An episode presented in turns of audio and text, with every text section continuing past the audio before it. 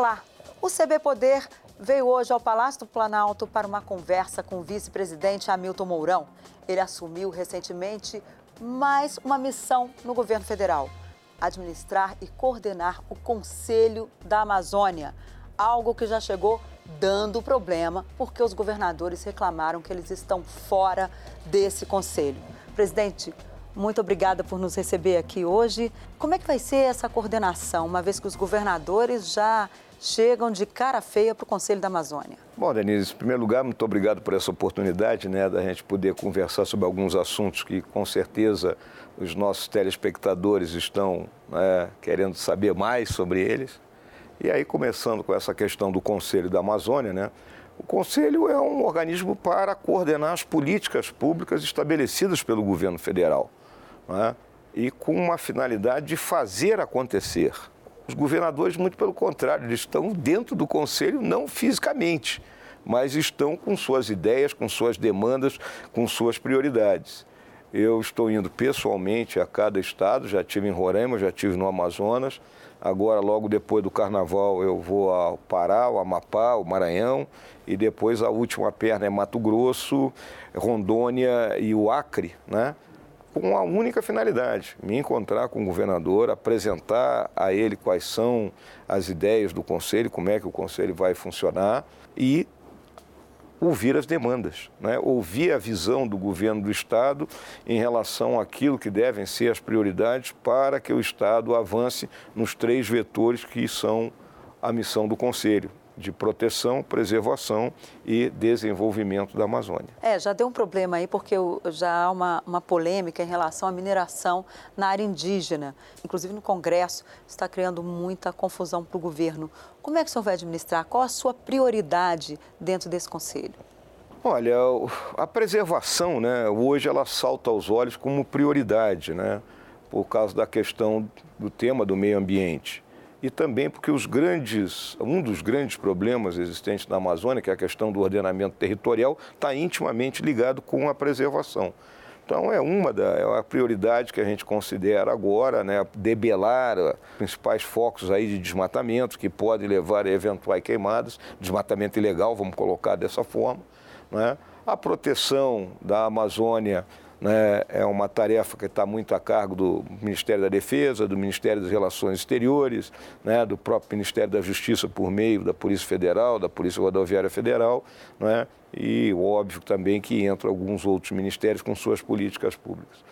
E o desenvolvimento, sim, né? o desenvolvimento é algo que se discute bastante, e aí entra essa questão da mineração estratégica. Isso está previsto na Constituição, né? a exploração das terras indígenas. Mas tem que ter mineração em terra indígena? Está previsto na Constituição, né? desde que haja lei. É uma questão de lei, está escrito isso. Né? Nós não estamos fugindo um segundo da Constituição.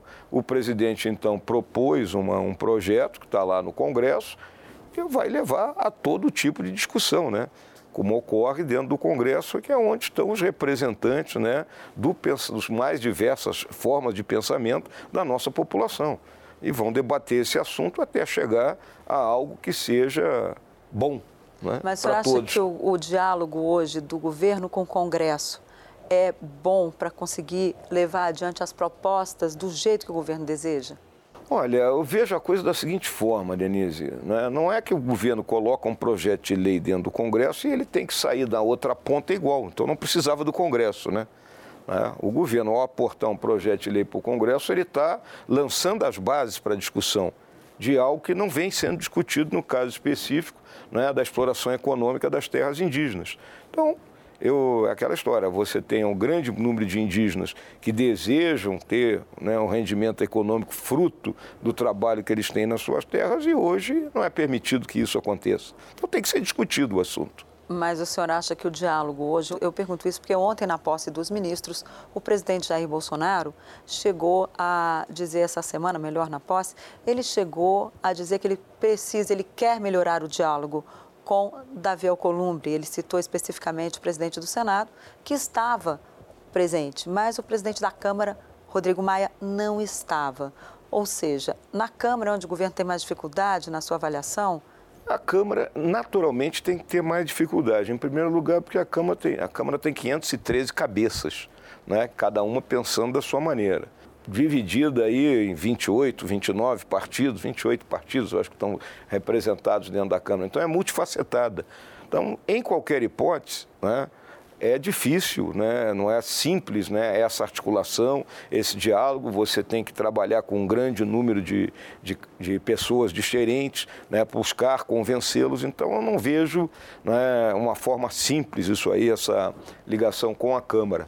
Mas ela vem se dando, né? O exemplo mais claro que eu coloco foi a Câmara ter aprovado a reforma da Previdência, né? a Câmara está discutindo a reforma tributária, a Câmara tem o seu próprio projeto de reforma administrativa.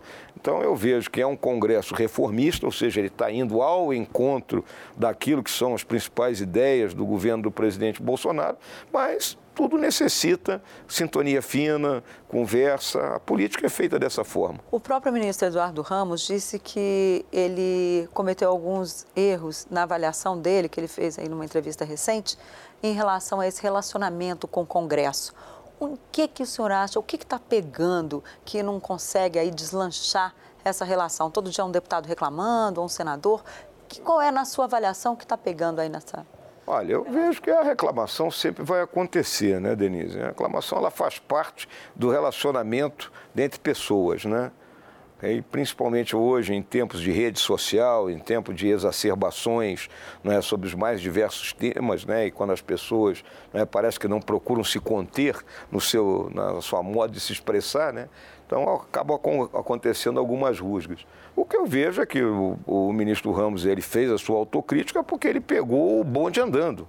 Né? Vamos lembrar que ele entrou no governo em julho, com vários acordos que já haviam sido feitos né, por aqueles que estavam representando o governo nessas negociações, como o ministro Onix, como a deputada Joyce Hasselman. Né? Então o Ramos teve que ir se adaptando. Agora vamos colocar, neste ano, ele começa a cavaleiro da situação. Então acho que ele terá mais condições de, de é, implementar um diálogo, digamos assim, e uma relação mais, mais afirmativa. O senhor se refere também ao ministro Braga Neto, que está entrando agora na Casa Civil. Como é que vai ser? Vai haver uma remodelagem da Casa Civil? O senhor espera alguma coisa nesse sentido? Olha, a Casa Civil é o centro de governo, né? A Casa Civil é responsável pela coordenação e controle dos ministérios, que é uma tarefa gigantesca.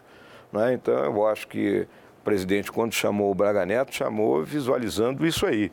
Né? E o Braga Neto agora, ele vai terminar essa semana ainda lá dentro do Exército, mas a partir da semana que vem ele vai é, passado o carnaval. É, então. passado o carnaval, ver o que, que ele, a forma como ele vai conduzir essa tarefa de coordenação e controle que ele sabe fazer. Né? Vai depender da, mais ainda das pessoas com quem ele se cercar. Muita gente que teve na posse dos ministros aqui no Palácio Planalto essa semana saíram sentindo falta de uma avaliação desse primeiro ano da Casa Civil.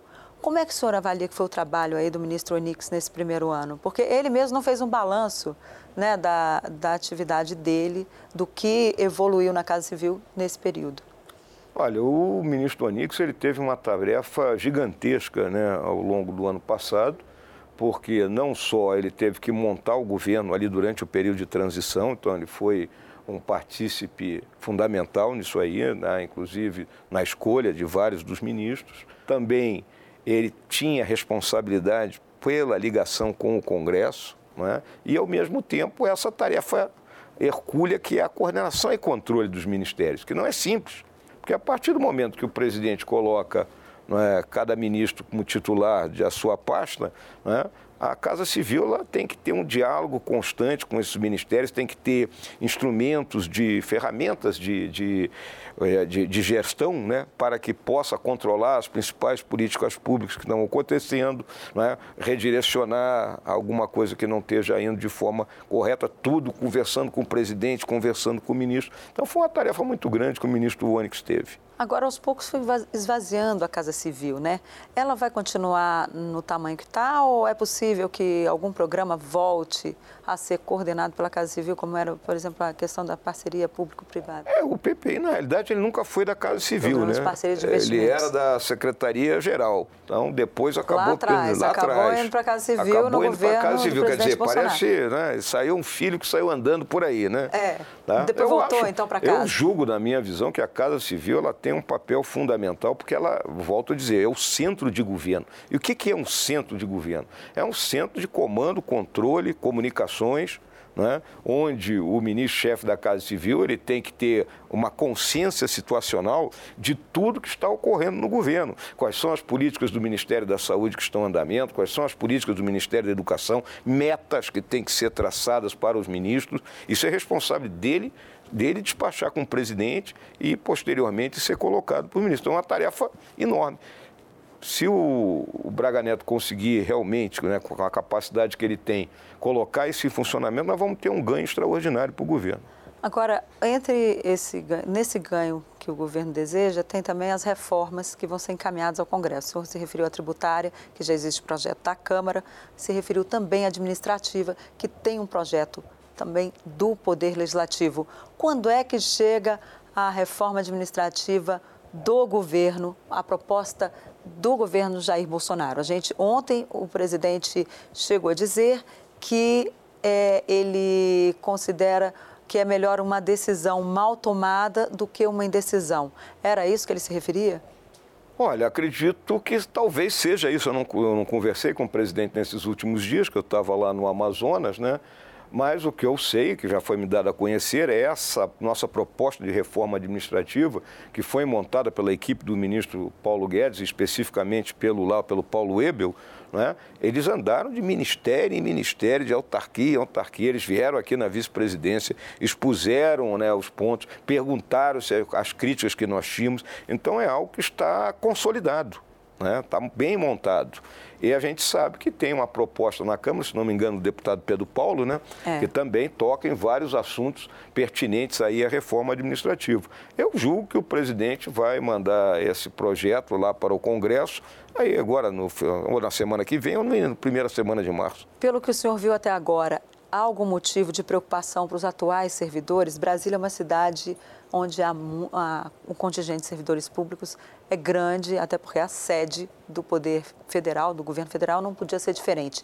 O senhor acha que eles têm alguma coisa a temer, os atuais servidores? Não, quem já entrou no serviço público né, não tem nada a temer dessa reforma administrativa.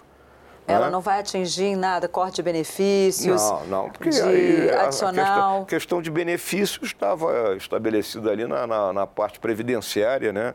que já foi bem. Mas eu digo ali de benefício, às vezes, das carreiras, né? Porque aí chega, tem os, as gratificações que os servidores ganham, às vezes até para uma complementação não, para, salarial. É, para os atuais não há essa, essa visão, né? O, o principal que nós temos que entender é que o ingresso no serviço público não pode ser um carimbo de que você vai permanecer eternamente naquela situação sem a necessidade de apresentar um rendimento, né? que seja coerente com a responsabilidade que você recebeu. Vai se exigir metas, então, dos servidores? É mérito, a meritocracia. Né? Eu venho de uma instituição né, onde a meritocracia é chave. Né? Então, você avança dentro da carreira, a carreira é um funil. Né? Chegam lá na frente apenas aqueles cujos méritos né, os levaram até lá. Mas tinha também aquela questão de, de aposentar um nível superior na carreira, né? Isso, Isso já, também já, acabou, passou né? Já muito passou tempo, muito é. tempo, né? Já foi derrubado na medida provisória de 2000. Pô. E os jetons dos, das autoridades que participam de conselhos? Por exemplo, na, na área econômica, muitos dos secretários, até o próprio ministro, eles têm um jeton nas reuniões de conselhos, que aquilo às vezes dobra o salário, em alguns casos, quando são vários conselhos. Como é que vai ficar isso? Vai, vai ser mantido? Olha, só, só se os conselhos deixarem de ser remunerados, né? Então, Mas o senhor acha que deve ser remunerado, não deve? Olha, eu nunca me debrucei nesse assunto, Denise, na questão aí dos conselhos. Depende do grau de responsabilidade. Né? Você vê o caso, por exemplo, do Conselho da Petrobras, um que eu vou chamar aqui a atenção todos aqueles conselheiros que estiveram, de uma forma ou outra, envolvidos, por exemplo, naquele caso da compra da refinaria de Passadina, estão respondendo na justiça. Então, é o CPF dele que está em jogo. Então, quando o teu CPF está em jogo, tem que ter alguma compensação. Né? Por falar em Petrobras, é, a companhia enfrenta uma greve dos petroleiros qual vai ser a solução, uma vez que vem aí também a greve dos caminhoneiros, é outra que incomoda muito aí a população. O Brasil tem um exemplo recente, na época ainda do governo Michel Temer, onde os caminhoneiros deram trabalho aí para quem estava no comando do país. Olha, são assuntos que têm que ser tratados né, com o máximo de, digamos assim, de, de, de paciência, com calma. Não é? A questão dos petroleiros, para mim, é claramente que é uma greve política, porque esse grupo, durante o período onde a Petrobras foi saqueada de cima a baixo e de, de lateralmente, eles nunca se pronunciaram, nunca vi nenhuma faixa. Sei que ontem houve uma manifestação no Rio de Janeiro, que tinha umas mil pessoas, mas grande parte dessas pessoas eram dos partidos políticos né, mais radicais aí da esquerda. Né? Então, que está acontecendo é uma exploração política. O Tribunal Superior do Trabalho já determinou, já disse que é ilegal essa greve. Então, eu vejo que num curto espaço de tempo aí, chegaremos a um consenso sobre o que está ocorrendo nisso aí. Em relação à questão dos caminhoneiros, não é? é algo que a, a categoria vai ter que entender que tá, isso está ligado à oferta e procura. É lei da oferta e procura. Um tempo atrás se comprou muitos caminhões, a atividade econômica caiu uhum. e ao cair a atividade econômica diminui né, a oferta. Mas eles querem o tabelamento do frete, isso vai estar em julgamento no Supremo Tribunal Federal e ainda não se tem aí, ou o presidente Jair Bolsonaro, né, vai chegar um ponto que vai ter que fazer uma escolha, ou atende os caminhoneiros ou atende o agronegócio que deseja o fim do, do preço mínimo ali do é, frete. É, porque o tabelamento do frete ele vai contra tudo aquilo que a gente advoga em termos de liberdade econômica. Né? A, a, a, o preço tem que ser regulado pelo mercado. Né? É aquela história, se eu tenho uma carga aqui, eu tenho a minha carga para transportar, e me aparecem 10 pessoas né, me propondo transportar essa carga, o que, que eu vou fazer? Aquele que tiver o melhor caminhão, vamos colocar assim, e o melhor preço, ou seja, técnica e preço, eu vou dizer, tá aqui, você leva a minha carga. Isso é uma lei do mercado. A partir do momento que você tabela o frete, você acaba até com a concorrência. Acabou a concorrência. Então o senhor acha que a tendência é essa, não ter tabelamento? Eu julgo né, que no futuro aí, um próximo, né, a partir do momento que se estabilize, porque isso aí está muito ligado ao baixo desempenho da economia. Né? A economia avançando, deslanchando um pouco mais, né, toda essa massa de pessoas né, que tem seus rendimentos oriundos do transporte né, vai ter mais coisa para transportar. Em consequência, eles não vão estar brigando pelo preço do frete. Um outro tema que tem dado muito problema aqui no Palácio Planalto, que todo mundo vê que lá na frente vai, vai dar problema, é a questão orçamentária. O governo, como um todo, perdeu a capacidade aí, por causa do orçamento impositivo, de conseguir levar avante todo, conseguir colocar suas prioridades, porque isso vai ser colocado agora pelos parlamentares. Como é que vai ser essa história, esse orçamento impositivo? Como é que o governo vai trabalhar e conseguir levar avante seus projetos? É, eu julgo que houve aí uma extrapolação das prerrogativas do Poder Legislativo, né? O Poder Legislativo ele legisla, é? Então, eu acho que em relação ao orçamento, o Poder Legislativo ele tem a, a capacidade de montar o orçamento. Então, ele dizer tanto é da saúde, tanto é da educação, tanto é da defesa, ou seja, estabelecer as suas prioridades ali. E a partir daí, a execução pertence ao Poder Executivo, o próprio nome diz, Executivo executa. Se o parlamentar vai apontar ainda a forma como o executivo vai executar, aí vai ficar um meio complicado, é, né? Eles estão tentando derrubar o veto do é, presidente. Então, está uma queda de braço nisso aí. Eu acho que a gente tem que ter muita calma nessa hora, né? Não, não a, a tocar, não apagar incêndio com gasolina, né, conversarmos lá dentro do Congresso. Eu sei que ontem o ministro Ramos, o Paulo Guedes, sentaram com o Rodrigo, com o Davi, né, e estão compondo essa questão, porque realmente, num orçamento que já está 94%, 95% dele comprometido com despesas obrigatórias, se aqueles 5, 6% que o governo tem para estabelecer suas políticas não está na mão dele, então é melhor a gente fechar tudo aqui e vamos para casa. Agora, o senhor acha que, que há uma solução? Foi aí que o governo errou mais nessa questão orçamentária, em termos de diálogo com o Congresso? O governo não percebeu e isso acabou passando ali? Olha, esse assunto ele apareceu no apagar das luzes do ano passado, né? Ali em dezembro, eu não acompanhei a discussão que estava sendo feita dentro do Congresso, eu estava prestando atenção em outras coisas, vamos dizer assim, não estava passando por mim essa, esse problema. Muita coisa eu fui acompanhando por meio da imprensa, né? Então, não vou crucificar A, B, C.